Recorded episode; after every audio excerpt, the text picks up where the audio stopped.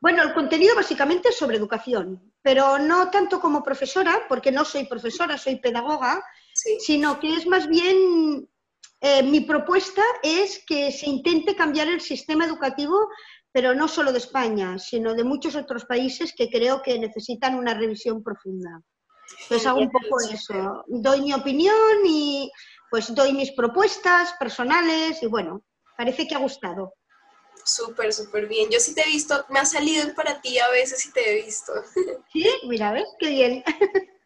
Bueno, pues te cuento por qué estás aquí. Estoy realizando una serie de entrevistas y entrevisto a profesionales y a personas que los jóvenes admiran para que nos cuenten un poquito de su experiencia, de su profesión, de sus puntos de vista y así los jóvenes también tener más claridad como hacia dónde dirigirse.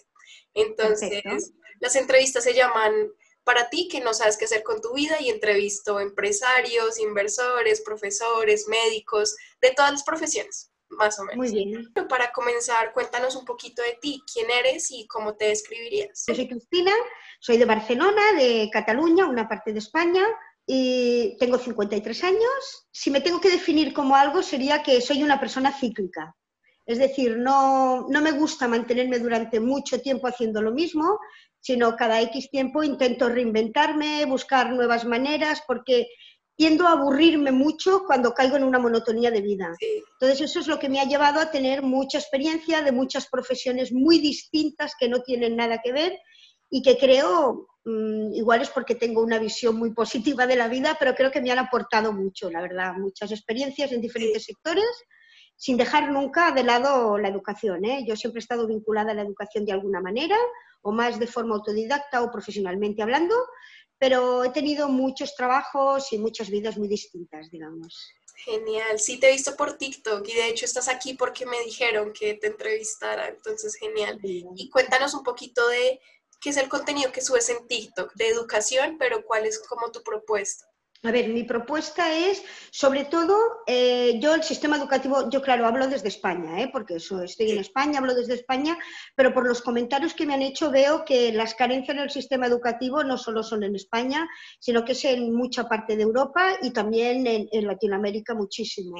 Lo que menos me gusta, digamos, estoy más disconforme, es con la metodología. Cómo se, se extraen las horas de clase cómo las aprovechan, creo que están poco aprovechadas, hay demasiadas horas lectivas, eh, demasiada teoría dada, hay muy poca práctica, eh, se, ha entrado en una dinámica de memorización de cara a los exámenes, se basa demasiado la nota del alumno solo en un examen, entonces yo creo que no es que esté culpabilizando a los profesores, que son los que aplican la metodología, la metodología perdona, pero es que creo que los profesores también son víctimas de este sistema educativo.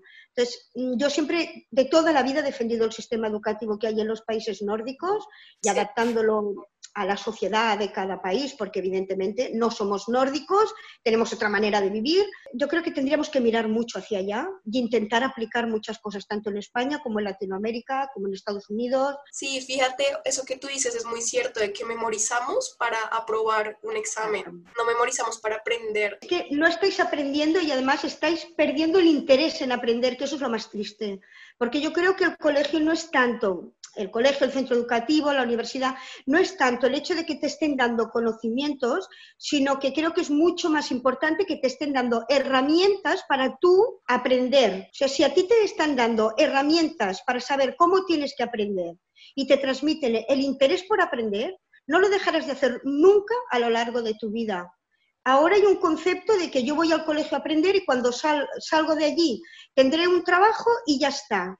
Pero es que yo considero que la educación tendría que ser a lo largo de toda la vida. Obviamente ha de haber una parte en la vida que es la educación reglada, pero si a ti te transmiten ese gusto por aprender, te estarás formando toda la vida. Y eso es lo que va a hacer la diferencia entre sociedades y eso es lo que nos va a hacer iguales a todos porque todos vamos a tener el interés de estarnos formando, nos va a subir de nivel como personas y vamos a ser un país mucho más competitivo. Creo que la base de la sociedad son dos cosas, la sanidad y la educación.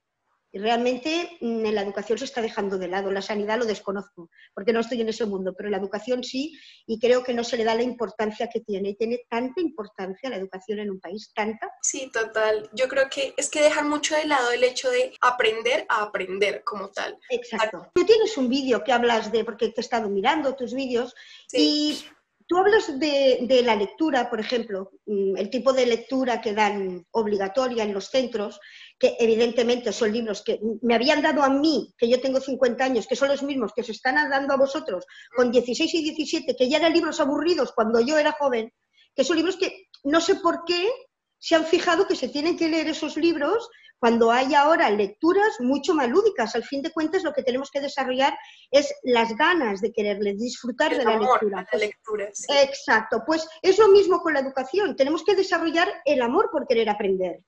Y no, lo que están haciendo es que nos desgastemos y perdamos el interés. ¿Y cómo es la metodología que planteas que podría funcionar para interesar a los alumnos a aprender? A ver, yo una de las cosas que siempre he defendido es que no hay que dar tareas fuera de la escuela.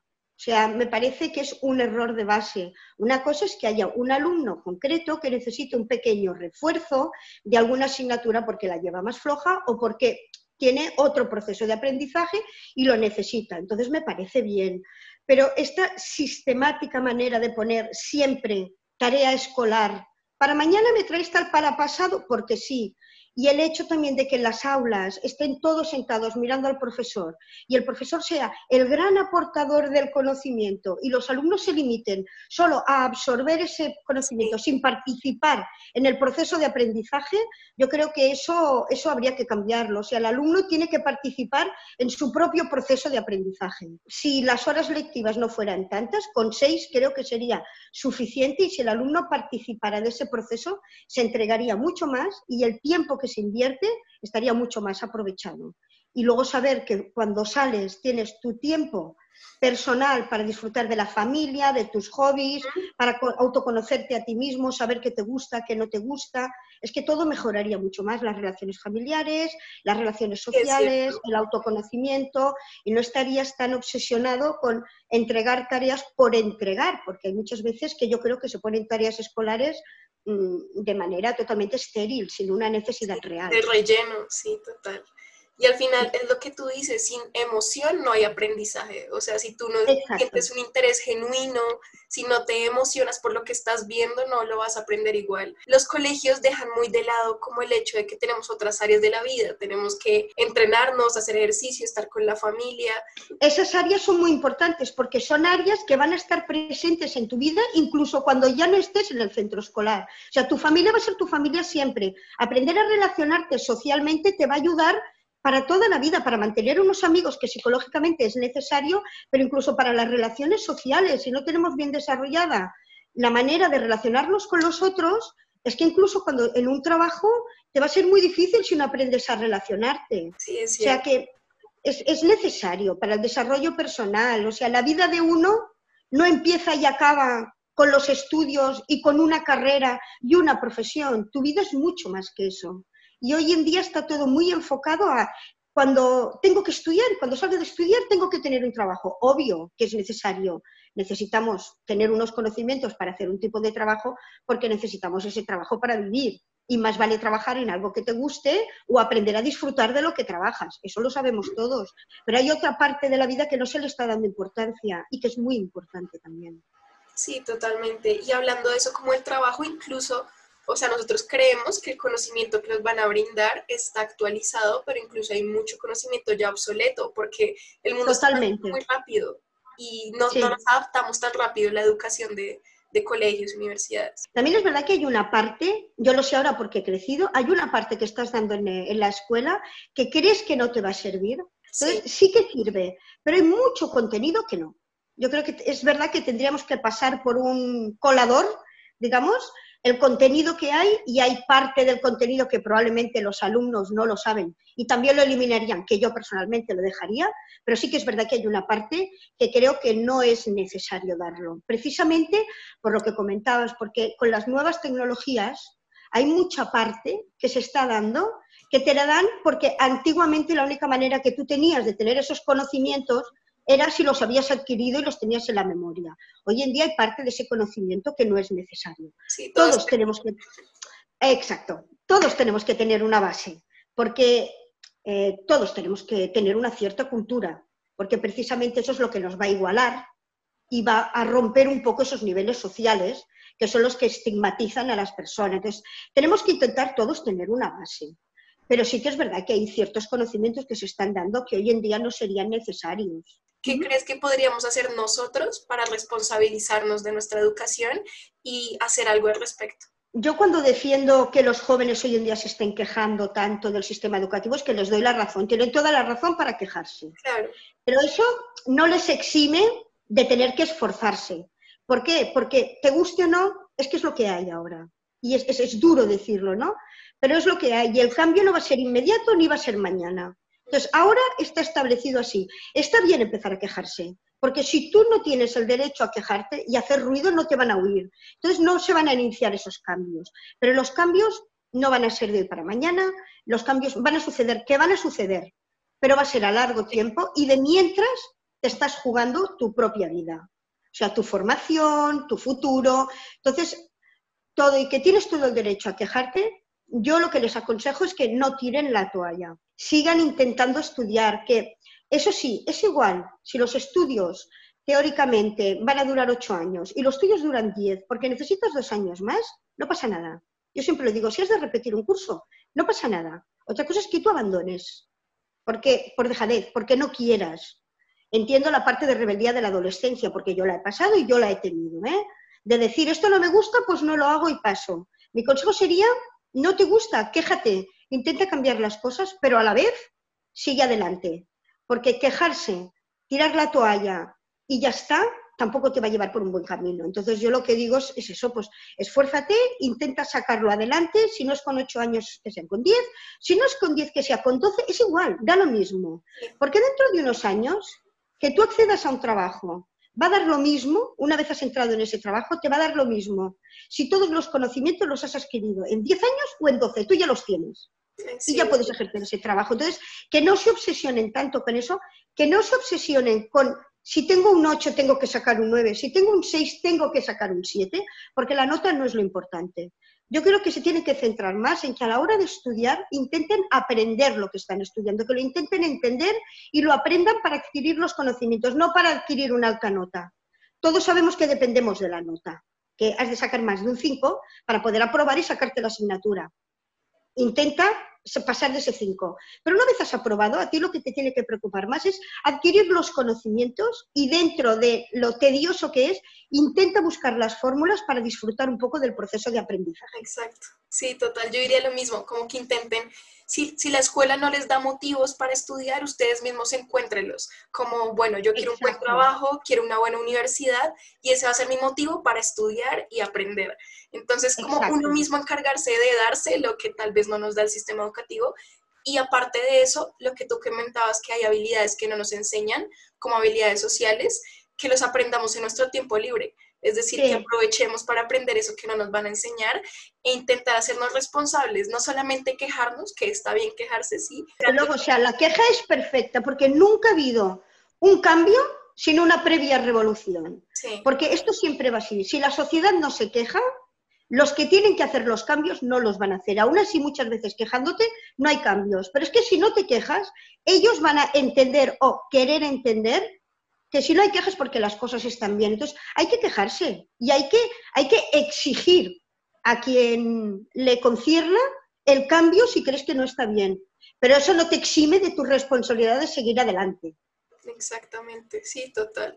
Igual, o sea, yo siento que, que ya como que estamos despertando, ¿no? Que ya hay más jóvenes dándose cuenta de, de la calidad de, mucha educación y eso, sí. Ya teniendo en cuenta esto que hemos hablado, ¿qué mensaje le darías a los jóvenes? Como tienes a miles de jóvenes viéndote y quieren que les des un mensaje, ¿qué, qué les dirías? Yo les diría que tengan esperanza, que cuando uno es joven muestras unos intereses que luego te das cuenta de que mm, son intereses solos de esa, de esa etapa, que no son intereses que se van a prolongar en un futuro. Que tengan paciencia, sobre todo, porque los jóvenes de hoy en día, mm, esto ya va con toda la juventud, pero es que además los de hoy en día tienen además añadida la inmediatez. Somos una sociedad de la inmediatez, lo queremos todo. Ya, ahora, en el momento, y esto es precisamente por las nuevas tecnologías, porque nos ofrece tenerlo todo in situ en el momento, ¿vale? Entonces, eh, yo les, les, diría que tengan un poco de paciencia. La rebeldía está muy bien, porque está muy bien, yo siempre la he defendido, pero que también tendrían que intentar entender un poco la otra postura. Igual que le digo a los padres que intenten entender a los hijos, igual que le digo a los profesores que intenten entender a los alumnos, yo les pediría, dentro de lo posible, que intentaran, que intentaran también hacer un ejercicio de ponerse en el lugar del otro. Tanto en el lugar del otro, no como enemigo, ¿eh? porque a veces vemos a los padres como enemigos, vemos a los profesores como enemigos, y yo creo que esto no es cuestión de, de estar en un bando o en el otro, sino que más bien está en intentar entendernos entre nosotros. Si ellos hacen un pequeño ejercicio de intentar entender la actuación de los profesores, intentar entender la actuación de los adultos que están alrededor, es probable que estos adultos también a su vez, de forma inconsciente, empiezan a intentar entenderlos a ellos. Yo esto me he dado cuenta cuando he sido más mayor, ¿eh? O sea, cuando era jovencita tenía exactamente igual la misma actitud de rebeldía, de yo paso de esto, son mis enemigos, entre comillas, ¿no? Son los otros, no tienen nada que ver conmigo, no me entienden, son unos viejos, no saben de nada hay que intentar entender un poco, igual que también les digo a los otros que hay que intentar entender a la gente joven también. Claro, totalmente. Si pides respeto, si pides empatía, comienza tú siendo respetuoso y empático. Exacto. Como nos están viendo jóvenes, hay muchos que, bueno, el sistema educativo también a los 16, 17 tenemos que escoger qué estudiar, ¿no? Y eso es algo que, Sí, ¿qué opinas de eso? Bueno, pues que el sistema esté hecho así, hasta que no cambie no vas a tener más remedio que escoger pero que no te obsesiones con eso. Lo suyo es, en este momento yo creo que lo que a mí me gustaría hacer es tal. Enfócate a eso. Si dentro de unos años te das cuenta que eso no es lo que querías hacer, no pasa absolutamente nada. Cambias. La vida es muy larga, ¿eh? O sea, se puede cambiar muchísimo.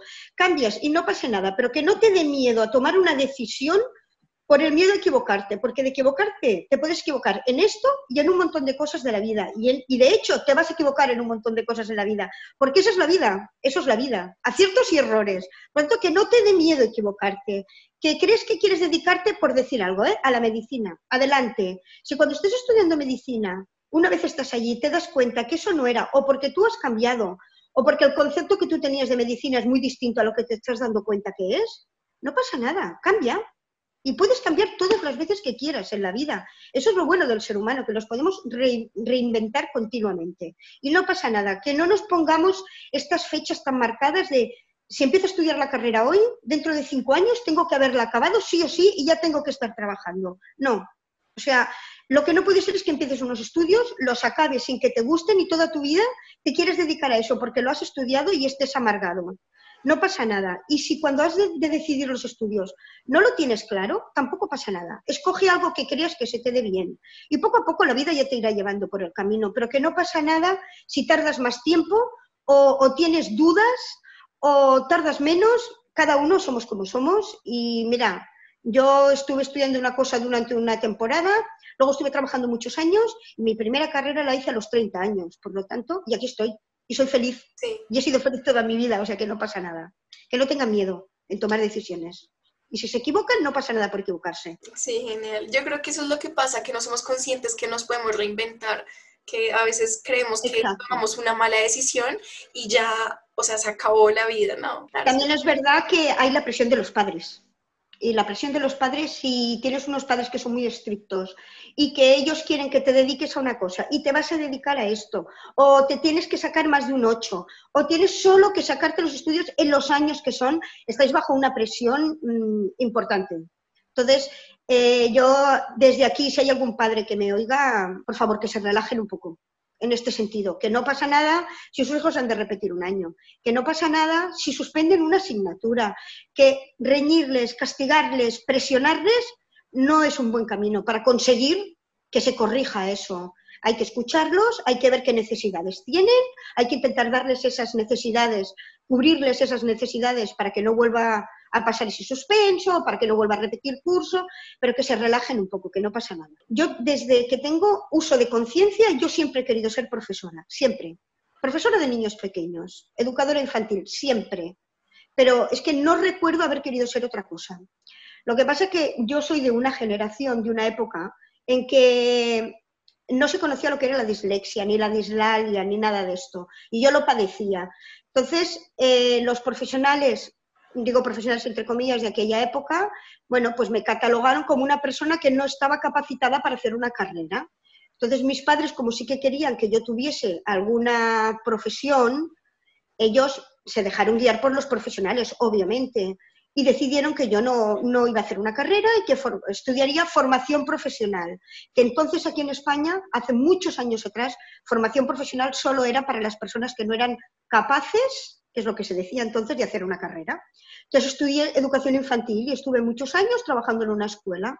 Y fue precisamente la directora de esa escuela donde yo trabajaba que me dijo que yo tenía que hacer la carrera, que no era verdad que no era capaz y que ella me iba a facilitar en cuestión de horarios y todo, me animó me animó y al final pues decidí presentarme a las pruebas para la universidad de mayores de 25 años, porque entonces ya tenía 29 cuando me presenté. Nada, estuve estudiando y en seis meses pues hice las pruebas y las pasé. Y entré en la Universidad de Autónoma de aquí de Barcelona, pero entré para pedagogía, no entré para magisterio. Entonces ya entré directamente para pedagogía, porque ya era más mayor y ahí sí que me di cuenta que igual me interesaba más pedagogía, que era, estudiaba la educación desde una manera más profunda. Entonces, pues bueno, hice la carrera, a mitad de carrera tuve a mi hijo, bueno, trabajaba, tenía a mi hijo, pero aún así me saqué la carrera con más años, de los, eran cuatro, y yo me la saqué en cinco, pero me la saqué. Súper bien, ¿no? Y ahí todos nos damos cuenta, nunca es tarde, nunca es tarde para... Nunca es tarde, no, no, no. Porque además luego hice psicopedagogía, porque me convalidaba muchas asignaturas, me saqué psicopedagogía y siempre he estado haciendo a partir de aquí ya cursos y me he estado formando online y todo, un poco pues para, no perder el hilo, porque realmente es lo que a mí siempre me ha apasionado. Lo mío sí que tengo que decir que es profundamente vocacional. Genial, genial. ¿Y qué es lo que más te gusta y lo que menos te gusta? A ver, de, pedagogía. Lo que menos me gusta es la dificultad que tenemos para hacer cambios. Es, muy difícil. O sea, toda la comunidad de pedagogas, toda en general, ¿eh? Eh, estamos, estamos por el cambio pero siempre tenemos un techo encima, o sea, la... Algo que no está bajo su control, sí. Exacto, o sea, nosotros hacemos muchas propuestas, pero políticamente es muy difícil avanzar. Y lo que más me gusta es precisamente, si nos lo permiten, cuando nos lo permiten, es tener ese poder de poder cambiar algo. Sí, no, súper, súper. Y fíjate que nos comentabas que, es pura vocación lo que tú haces. ¿Qué recomendación o qué le dirías a las personas que sienten lo mismo, pero tienen miedo de dedicarse a ello porque dicen como, no, es que de eso no se vive o que los papás no quieren que estudien eso? ¿Qué les dirías a las personas? Yo, cuando, si se tienen que dedicar a una profesión, ya tienen una edad suficiente, sinceramente, ¿eh? como para tomar la decisión ellos por encima de la que tienen sus padres. Porque esa vida la vas a vivir tú, no la van a vivir tus padres. Y nunca sabemos qué nos puede deparar en el futuro. Tú puedes estudiar una cosa y acabar trabajando en otra. Pero como mínimo, intentar luchar para trabajar en lo que tú quieres. Si tú tienes la vocación, eh, mira, por muchas discusiones que haya, no sea, es que es tu vida, es lo que tú vas a estudiar y la vas a vivir tú. Entonces, tienes que luchar por hacer aquello que a ti te gusta. Si luego en un futuro puedes dedicarte o no, nadie tenemos la bola de cristal, eso no se puede saber. Pero al menos inténtalo, intenta hacer lo que tú quieres. Tratar con la gente joven a mí me da la vida, a mí me da la vida. O sea, no, no sé si es porque mm, tengo un espíritu, todavía no he madurado lo suficiente, pero es que los entiendo tanto y, me, admira tanto esa pasión por todo que, que entregan, que no entiendo cuando la gente dice que la juventud de hoy en día que es apática, que no tiene ganas de nada, me parece que están generalizando solo porque haya uno o dos que estén haciendo más ruido que realmente no tengan ganas de hacer. Me parece muy injusto generalizar de esa manera y decir eso de la juventud. Porque a fin de cuentas lo decían de mi juventud y ahora la gente de mi edad lo está diciendo de otra juventud. Y eso es algo generacional, pero yo creo que la juventud lo que tiene precisamente de bueno es la pasión que tiene cuando les interesa algo. Eso es lo que más, mm, más me admira, el trato con ellos, porque es que me dan, es como mi vitamina de cada día, la pastillita de vitamina o, o las pilas, me ponen las pilas. Y fíjate que eso de la pasión que dices, yo creo que está muy relacionado a que nosotros como que no no pensamos tanto, sino que hágale, o sea, lo hago, ¿sí? Tenéis menos concepto del riesgo, no, no, no sois tan conscientes del riesgo de las cosas, pero eso está muy bien, eso para mí está muy bien, porque la vida hay que ser osado, porque si te dejas llevar por el miedo, al final no vas a hacer nada. y, y te pasa rápido el tiempo, o sea, la vida es muy larga, pero a la misma vez pasa muy rápido y cuando te das cuenta, yo a veces pienso, digo, ostras, tengo 50 años, pero si hace cuatro días tenía 20. O sea, me ha pasado muy rápido. Si no hubiese sido osada en hacer las cosas que yo quería hacer, me habría pasado mi vida sin pena ni gloria. Y vida tenemos una, hay que vivirla. Entonces hay que ponerle pasión a las cosas y no tener tanto miedo. Siempre con una cierta prudencia de decir, si puedo tener un respaldo, mejor. Pero oye, lanzarse a la piscina está bien, está bien. Si tuvieras el conocimiento que tienes ahora, sabes lo que sabes ahora, pero tuvieras 17 años, ¿qué sería lo primero que harías para apalancarte a nivel profesional o lo que tú quieras? Si yo hubiera insistido más, seguro que habría ido a la universidad y me habría sacado la carrera antes. Luego habría hecho pedagogía, psicopedagogía y a lo mejor habría hecho logopedia también.